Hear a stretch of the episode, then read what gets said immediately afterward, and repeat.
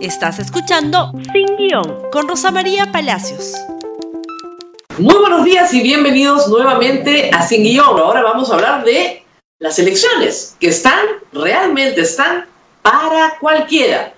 Los resultados de la encuesta del Instituto de Estudios Peruanos, IEP, publicado ayer en la República, da cuenta de lo que la República pone en su titular, un sextuple empate. ¿Por qué? Porque esta es una encuesta que se realiza con una metodología telefónica, es decir, se llama a las personas por teléfono en una muestra que se hace por estratos sociales, por ubicación geográfica, y se les pregunta por sus preferencias. Esta encuesta tiene un margen de error de 2.8%, 2.8. Entonces, si Keiko Fujimori tiene 7.9 y Johnny Lescano tiene 11.4, que son los que, el, que más y la que menos tiene, ahí está el 2.8, están absolutamente pegados los candidatos. La última encuesta de Ipsos del 14 de marzo es una encuesta con cédula y con simulacro de votación. El encuestado presencialmente recibe una cédula, la llena, la doble, la mete en una ánfora ese tipo de encuesta es mucho más precisa para conocer la intención de voto que una encuesta telefónica e incluso una encuesta entrevista, pero cara a cara.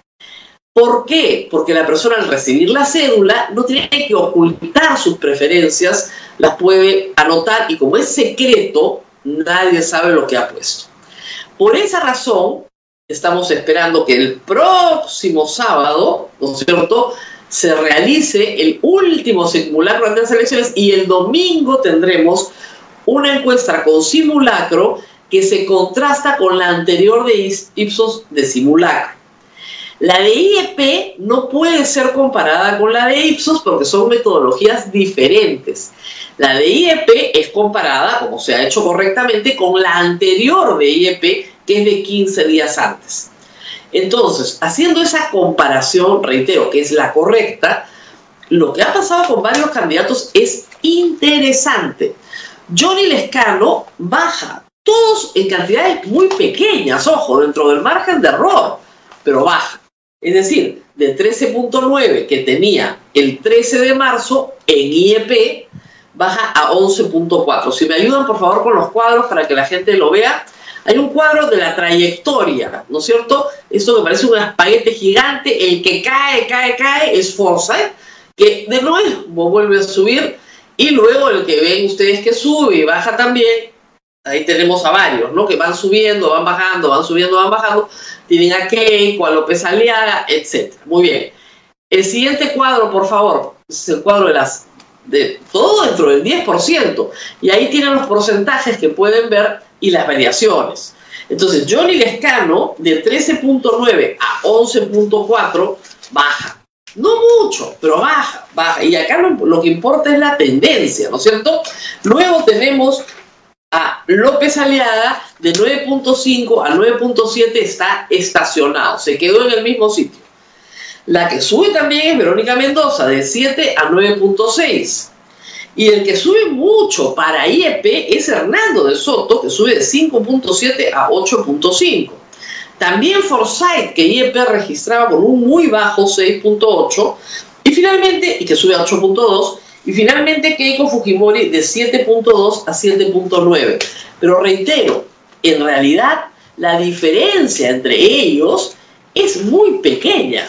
Estamos hablando de una diferencia de menos de 3 puntos cuando el margen de error de la encuesta es 2 más menos 2.8. ¿Qué quiere decir más menos 2.8? 2.8. Que Keiko Fujimori podría tener de lo que tiene 2, más 2.8, pero que Johnny Lescano podría tener menos 2.8. Y ahí se acercan todos. Una elección muy dividida, muy dividida en muchos porcentajes pequeños. Es la que tenemos por delante con algunas cosas que sí resaltan. Por ejemplo, Hernando de Soto tiene 24% eh, en el AB. Ahí le ha quitado todos los votos a Keiko Fujimori. Keiko Fujimori en este momento en el AB, según IEP, tiene 4.1. El AB era su bastión. Se lo ha llevado de Soto y López Aliaga, donde también tiene su fortaleza en el AB, no en el DE. Y ese, el AB se lo están dividiendo así, de Soto se lleva casi todo, y lo tiene también Johnny Lescano y Verónica Mendoza con Rafael López Aliaga, aunque les parezca increíble. El C, el C está más dividido, pero podremos decir que están ahí peleando López Aliaga con Johnny Lescano, con Verónica Mendoza y con Forsyth. Y en el nivel socioeconómico DE, el rey, el que se lleva votación más fuerte, es Johnny Lescano. Tiene 11.8. Ahí está su fortaleza. Está parejo, pero ahí está su fortaleza. Y eso es grande. Keiko Fujimori también es la segunda favorita en el DE, con 10.1. Y el tercero, ahí va, con 6, es, mm, les va a parecer increíble, Pedro Castillo. Pedro Castillo es el candidato que en esta encuesta sigue a Keiko Fujimori, pero ya en otro pelotón. 4.3 tiene Pedro Castillo, 4.3 tiene Daniel Urresti, 3.2 César Acuña, Ollanta Humala 2.0, Salaberry 1.2 y Julio Guzmán tiene 1.1. Ha sido un descalabro para Julio Guzmán. Esto ha sido muy malo, prácticamente no tiene votación en el DE y tiene en el AVE donde mejor le va con 1.9 realmente mal. Hay que decir que blanco y nulo, blanco y nulo declaran que van a votar, porque esto no es con cédula, 20.2%. Ninguno, nadie, 3.9%. 20% es posible de voto nulo. Normalmente es entre 15 y 18. Pero digamos que hay 5, 6, 7 puntos de personas que todavía realmente no saben por quién van a votar. Pero por lo que vemos, nadie tiene el voto sólido es completamente voluble el voto que tenemos en este momento. Es decir, por ejemplo, yo no quiero que Verónica Mendoza llegue a segunda vuelta. Entonces yo iba a votar por decirles por López Aliada. Pero estoy viendo que en realidad para sacarla es mucho mejor votar por Jorge Lescano. Entonces voto por Jorge Lescano. Hay un voto estratégico que se va a mover muchísimo en los próximos 15 días y de manera muy, muy fuerte. Hay que decir, por ejemplo, que hay candidatos que sí están muy parejos. Eh, Johnny Lescano está muy parejo entre, entre Perú urbano y Perú rural, pero en Lima está perdido. En Lima, ¿quién gana? En Lima va ganando López Aliada, candidato limeño, candidato eh, que representa la B, donde tiene fortaleza, ¿no es cierto? Ese es el candidato más fuerte. Y en Lima continúa subiendo también Hernando de Soto y Keiko Fujimori. Su plaza más fuerte es la limeña. Todo el lío del sur es, la verdad, bastante interesante. Quien gana el sur es Johnny Lescano. Pero Verónica Mendoza, ¿no es cierto?, que era la que tenía fortaleza en el sur, está detrás de Hernando de Soto. Hernando de Soto tiene 11.1 en el sur. Hernando de Soto es originariamente arequipeño, pero tiene realmente un porcentaje muy alto. Y Pedro Castillo, que está séptimo en la lista, tiene 10.8 en el sur. Le está quitando voto a Verónica Mendoza y a Johnny Lescano, pero sobre todo a Verónica Mendoza, que tiene 10.9. Está casi empatada con, con Pedro Castillo, pero lo supera Hernando de Soto. Nada está dicho, lo que estamos viendo acá es un grupo de gente que está eh, votando eh, en este momento todavía emocionalmente, es decir, eh, no quiero que salga este, quiero que salga el otro, tal vez tengamos este, más eh, esperanza si es que no permitimos que este pase o este otro. Esto es especial porque normalmente en las últimas elecciones nacionales siempre hemos tenido por lo menos uno fijo en primera vuelta. Hasta la semana pasada la gente decía Johnny Lescano va fijo en la primera vuelta. En este momento, imposible saberlo. No hay fijos ni siquiera para la primera vuelta. Pero hay una segunda vuelta. Es decir, en la segunda vuelta se vuelve a definir todo sobre la base de quién es el menos malo, que eso es lo que normalmente la gente decide en la segunda vuelta. El problema más grave es que no hay segunda vuelta para el Congreso. El Congreso queda definido el domingo 11 de abril. En dos semanas tenemos Congreso.